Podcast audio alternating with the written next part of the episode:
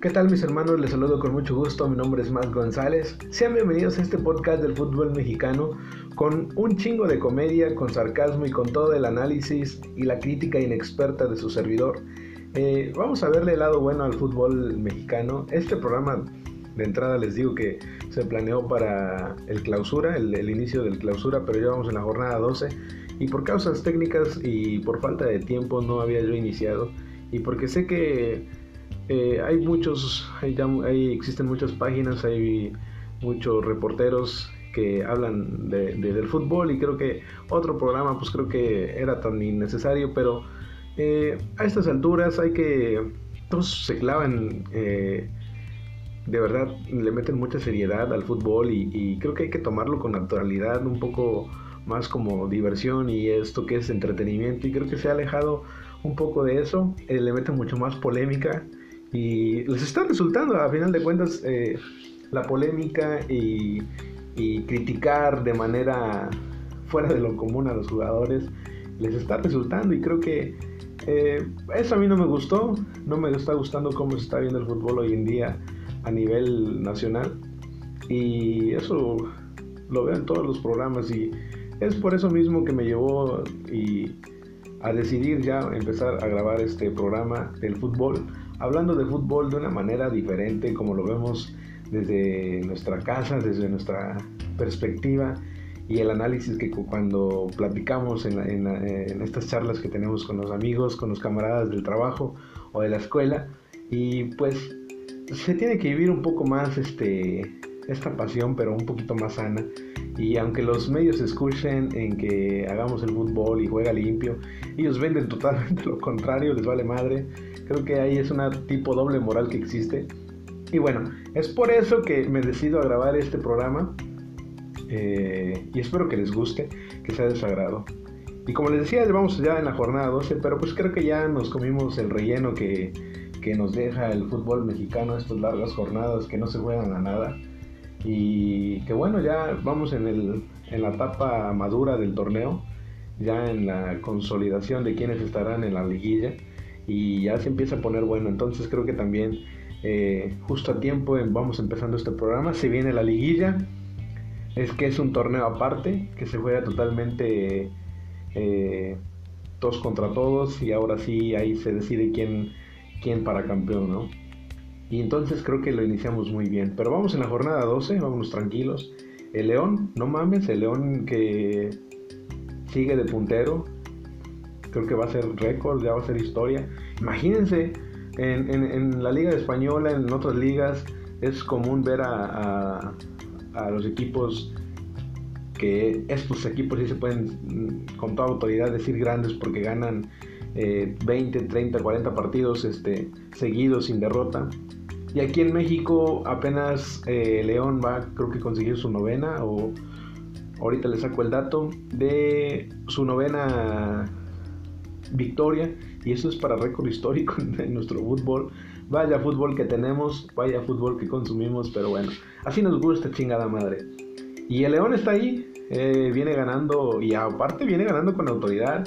Le fue a ganar al América en su casa, le metió tres.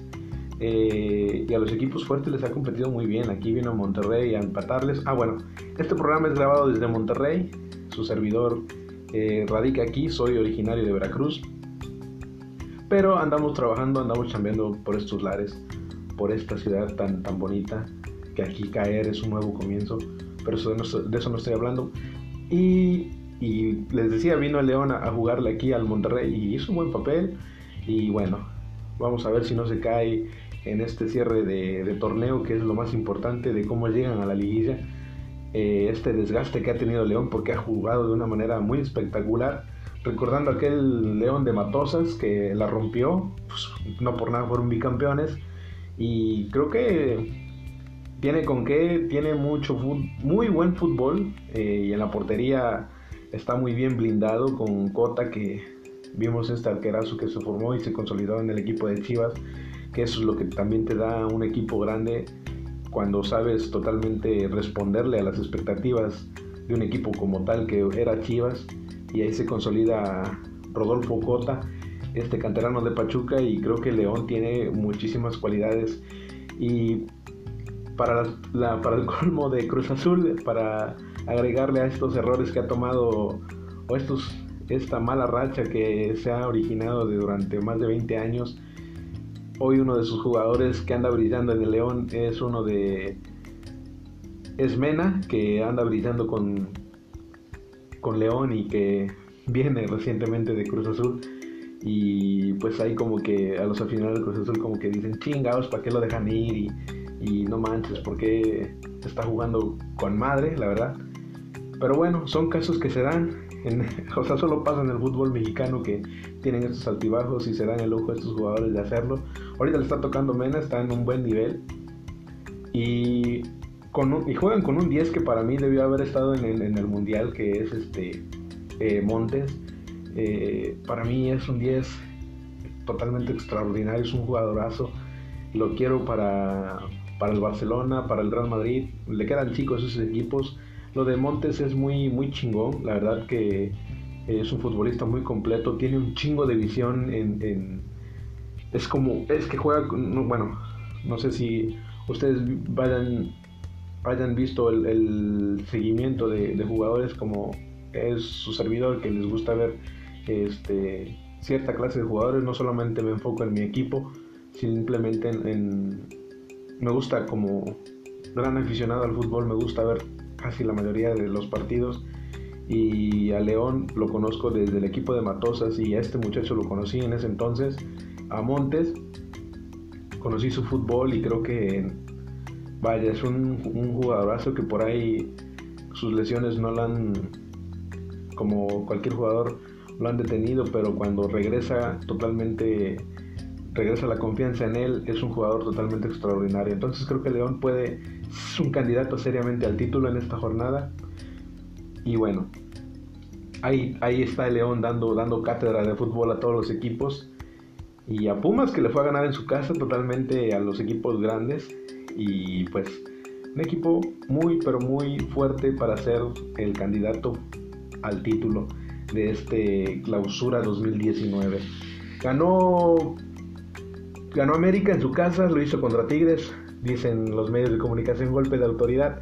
Creo que este equipo Tigres, desde que anda el Tuca por estos, por estos lares, eh, tienen una afición y creo que se ha visto por parte de todos los medios que es muy conformista. O no sé, bueno, yo le pregunto a los aficionados de, Tigres qué piensan del Tuca y la verdad que hay, hay mucha diferencia de opiniones. Muchos se conforman con, con, su fútbol y otros pues quieren más, ¿no? Quieren verlo ganar este, y levantar títulos internacionales, pero al Tuca eso no le interesa y eso causa molestia en algunos de sus aficionados. Les digo otros no, otros sí son como que conformistas. Porque la verdad tienen un plantelazo, se dan un lujo de tener a jugadores en otros equipos y mismos jugadores que están en la banca son titularazos en otros equipos como como Veracruz o Puebla o cualquier otro equipo que tú me digas son titulares indiscutibles, pero el Tigres, su gran bolsa financiera les da para eso y para mucho más. Y se da el lujo, y aparte se da el lujo de, de empezar perdiendo y tener altibajos durante el torneo y ya el último cierra fuerte y en liguilla se vuelve totalmente un monstruo porque con el plantel que tiene y la seriedad con la que maneja el Tuca estos partidos, este es, se vuelve totalmente un monstruo. Y bueno, pierde este fin de semana contra el América. Y como les decía, este tema de su afición es para que le exijan un poco más a, Ricardo Ferretti. Creo que a mi punto de opinión, eh, humilde y desastroso análisis y crítico eh, totalmente por, por de la chingada, pero a mi punto de opinión creo que ha ganado por el más por el equipo que tiene que porque él ha sido el estratega en, en la táctica y en la estrategia del equipo porque si bien a bien las dos finales que de estas cuatro finales que ha conseguido el Tuca solamente una la hizo muy bien, que fue contra Monterrey, que para mí esa sí fue una final muy, este, muy bien planteada. pero las otras este, contra me ha quedado de ver como, como aficionado al fútbol este equipo, este plantel creo que le ha quedado de ver a su afición, como lo fue contra Pumas que se fueron a penales. Y aquí en su casa que estuvo a 70 segundos de perderlo contra el América con un equipo que, que no sé cómo carajos llegó a la final, el, el América, estaba en su centenario y que le batalló y fueron a penales y por la gran actuación de, Nahuel Guzmán, su arquero, este, lograron este, consolidarse, pero ahí me ha quedado de ver Tigres en esa parte, son dos finales llevadas a penales y la otra que sí fue contra, contra Santos que se va a la desventaja al expulsar a Osvaldo Sánchez. Y creo que de esas tres finales este, me ha quedado de ver muchísimo. Tuvo otra contra el América que fue en la CONCACAF que también pierde un América que no se veía tan sólido. Y Tigres con este plantelazo, con el, el, se dicen tener al mejor de la liga, al mejor delantero, pero pues no ha podido consolidarse realmente en partidos importantes, que es para que hubiese sido bicampeón como lo fue León, o exigirle demasiado más porque tiene con qué, la verdad. Tigres tiene un plantelazo, como les dije, su banca es eh, titular en otros equipos y bueno, este fin de semana perdió y lo hizo de manera, o sea, se murió de nada. Es por eso les tocó este tema de que sus aficionados son como que conformistas en, esta cuestión de que se le, permiten ya de todo al Tuca Ferretti. Se muere de nada y nadie le discute nada porque les ha dado la grandeza frente al arcérrimo rival que es Monterrey. Que vamos para allá cambiando totalmente de, bueno, sí cierto, tengo que hablar del América porque el América ya después del clásico se viene levantando porque también andaba en mala racha, su equipo no el plantel vasto que tenía se le lesionaron algunos y no encontraba las variantes Miguel El Piojo Herrera, no encontraba el fútbol adecuado para saber y conocer quiénes son los 11 que van a estar de aquí a la liguilla y quiénes van a disputar cada jornada, porque he visto cierta cantidad de movimientos que hace Miguel Herrera.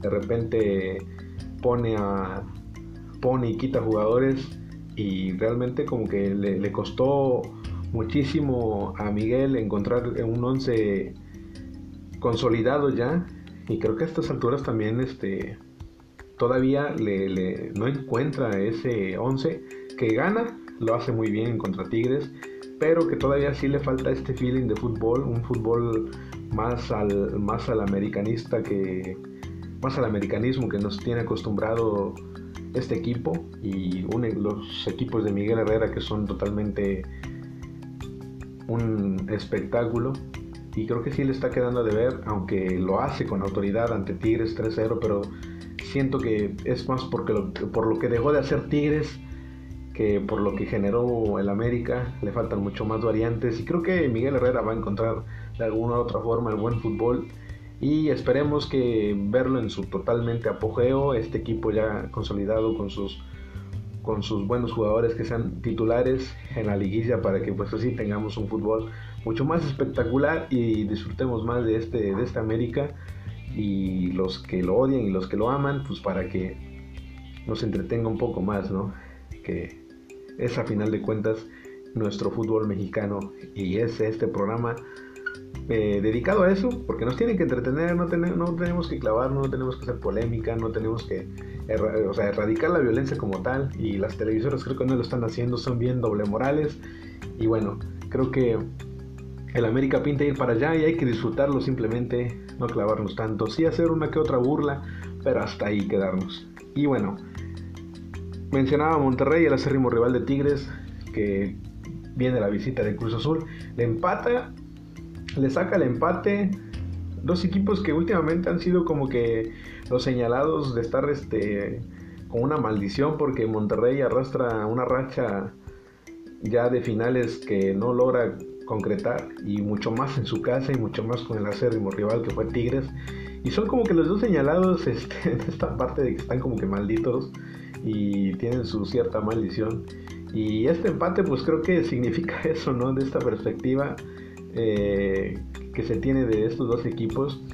Eh, cuando jugaron la final de Copa que le gana Cruz Azul, o sea, ya también Monterrey viene pintando caras negativas que no se le permite, no se le debe de permitir porque tiene un plantel vasto como lo es Tigres, o sea, un, plantel que año con año renueva jugadores importantísimos de la liga y de, los extranjeros que vienen a jugar en, este equipo. Y creo que también su afición eh, se ha dado cuenta de ello, han dejado de asistir al, al, estadio y creo que ya no se le ve lleno como se le veía en otros años a este equipo Monterrey que se le exige ya como, como, como tal, ¿no?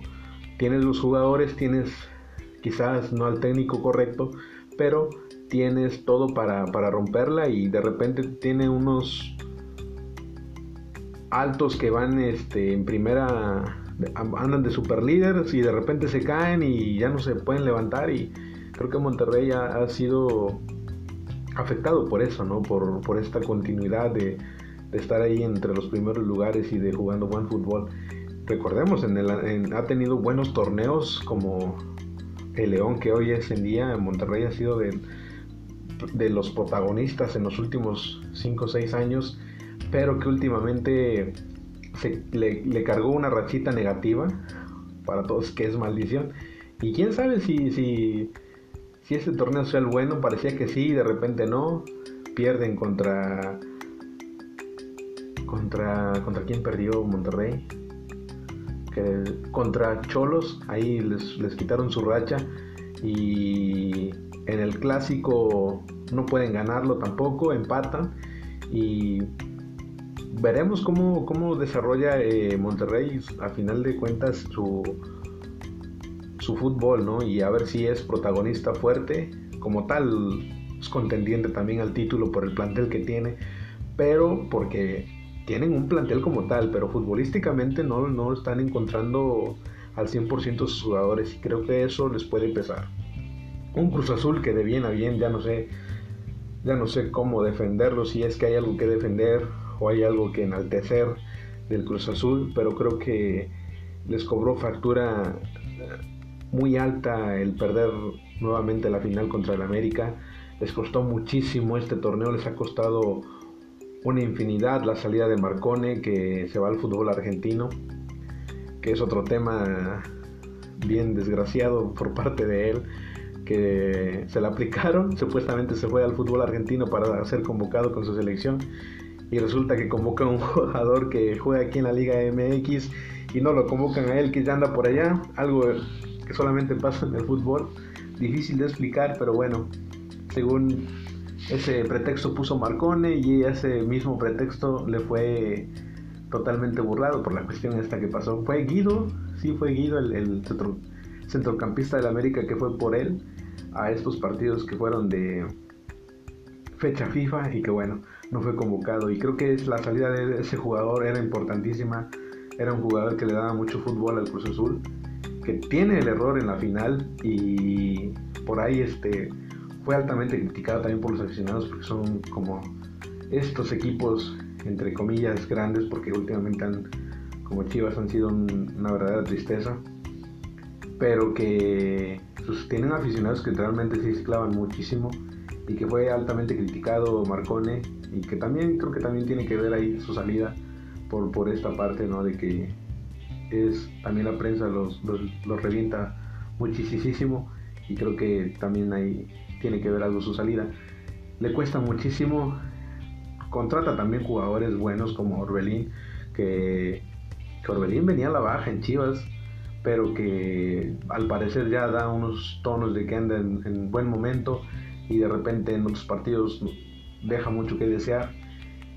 Y bueno, eh, un Cruz Azul que le costó muchísimo y que vamos a ver cómo se cómo termina este torneo y cómo se logra sobreponer ante esta pesadilla que es no poder ganar la final, no poder darle a, la gente el título de liga y que ya es tan necesario, un equipo grande no se puede dar ese lujo, que como lo decía en el fútbol mexicano pasa de todo, pasan 10, 15 años sin ganar título los equipos grandes y se siguen siendo equipos grandes, yo ya no entiendo nada del pinche fútbol, pero bueno, y Chivas, como, como ya lo mencionaba, que, soltó al Orbelín Pineda y también hubo una reestructura por parte de este equipo que es el segundo entre él y el América se disputan esa grandeza, entre comillas grandeza, lo, lo decía últimamente, y que hace cambio estructural después de la salida de Matías Almeida, que también Almeida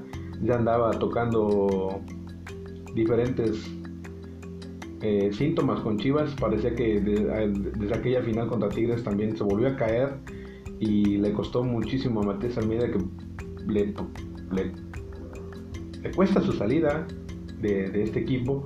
Y desde ahí se empezó a hacer una estructura como que queriendo quitar todo lo que tocó Almeida también hubo como unos conflictos ahí entre la directiva y, todo lo que genera el equipo. Y hubo limpieza así como que de jugadores, empezaron a armar poco a poco, trajeron a... Se les fue Cota, que les decía este portero que se consolida en Chivas, no lo logran retener.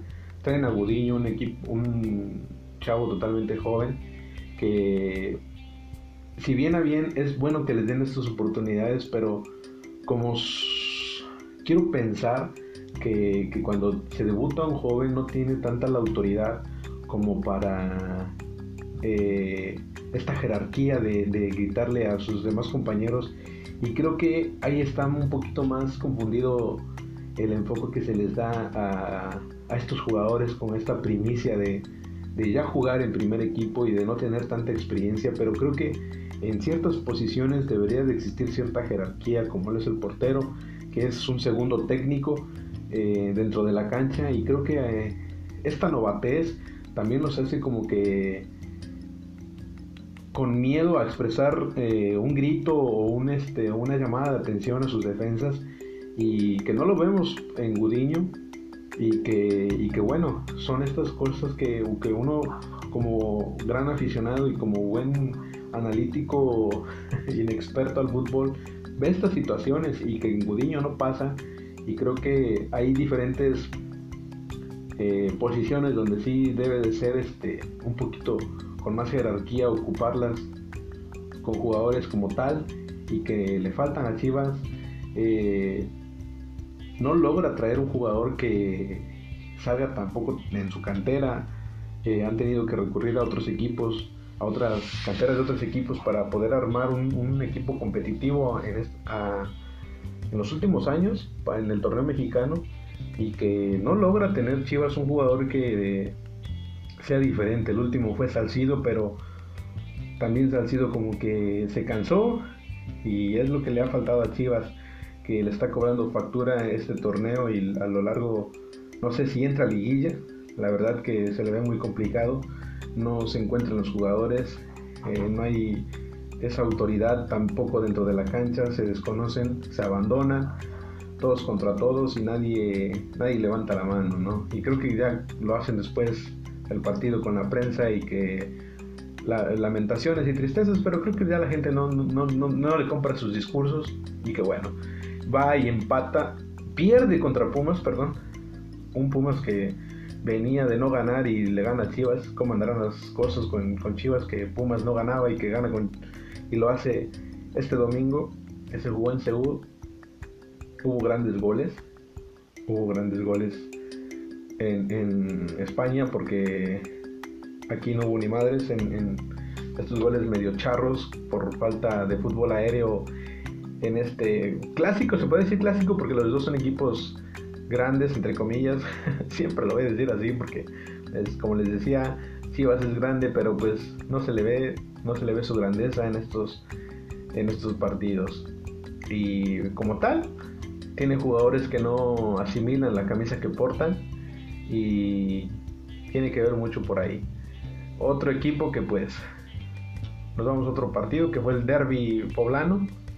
Partido interesantísimo, totalmente la prensa estuvo hablando semana tras semana sobre este gran partido, este encuentro que se iba a llevar a cabo en la ciudad de Puebla y nada, pues, ¿qué les digo? El Chelis tiene la varita mágica y solamente él tiene el antídoto. Él, es como el paracetamol adecuado para el, para el Puebla porque le quita sus dolores y ahorita lo hace muy bien, lo está haciendo muy bien el Chelis.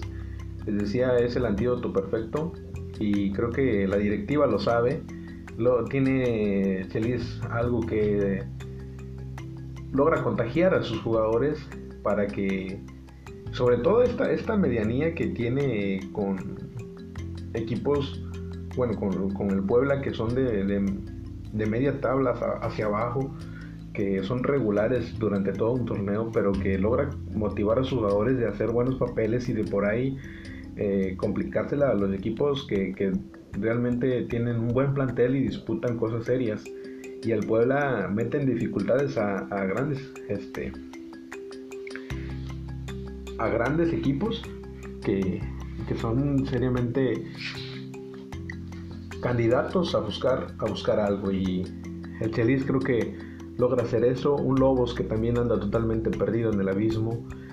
Es, este, son equipos comodines, les digo yo, porque nada más este, sirven para sumar puntos para los otros equipos, porque no son protagonistas y no sé qué pasa por la mentalidad de esos jugadores que juegan en, clubes como Puebla, en clubes como Lobos, eh, otro equipo chico, díganme, eh, que son comodines de la liga, nada más. Como Monarcas, porque Monarcas no ha sido protagonista. Atlas tampoco, que tiene como 40 mil años sin ganar nada. Y son equipos que realmente, yo, o sea, quiero pensar qué pasa por la mente de sus jugadores que se logran consolidar en, el primer circuito, porque no es fácil llegar a, jugar en, el fútbol mexicano, o sea, en primera división de cualquier liga del mundo, no es fácil y estos vatos ya llegaron y pues cumplen su sueño como tal, porque es un sueño ser futbolista.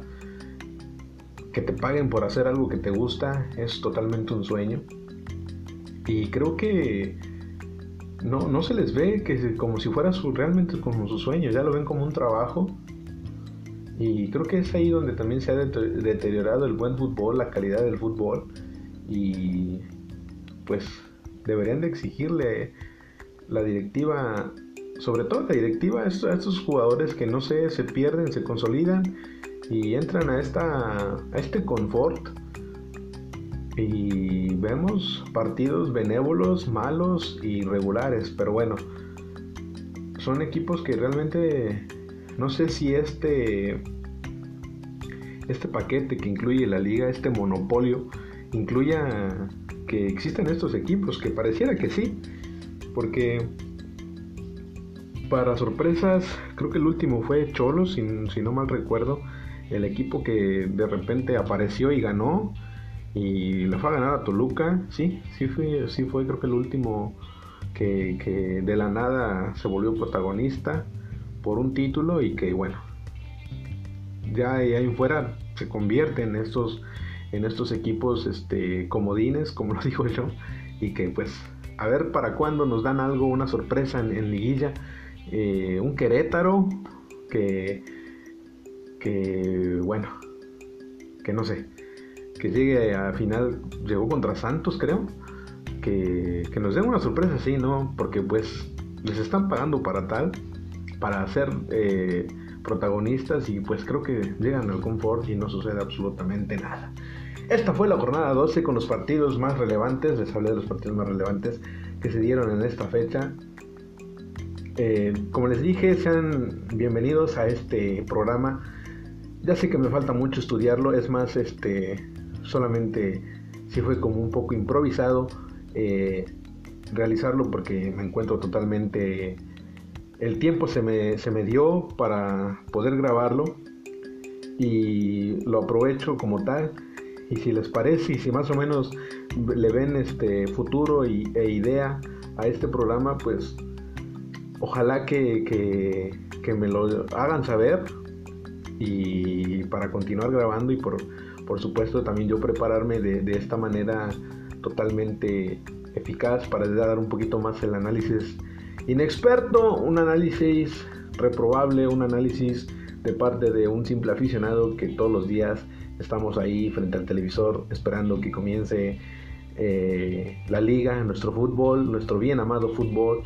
Y ahí estamos con, junto con el vecino o junto con los amigos y hermanos esperando ya el equipo y haciendo rivalidades en la semana por si nos enfrentamos, su equipo contra mi equipo, y ahí estamos, este, pues esperando que inicie el, fútbol mexicano. Y nada, me despido de ustedes. Recuerden, no se claven mucho. Soy totalmente un inexperto. Y esto lo tengo que hacer énfasis porque hay mucha gente que a veces todavía no, no entiende el sarcasmo y que, vuelvo a insistir, no se claven mucho en lo que digo. Soy totalmente un inexperto en el tema, pero que soy muy fan y que sé que todo lo que lo que digo tiene algo de sentido, porque no lo hago con una camiseta, lo hago simplemente con el afán de entretenerlos a ustedes y de hablar y de crear y de crear este entretenimiento que el fútbol mexicano nos da. Muchísimas gracias.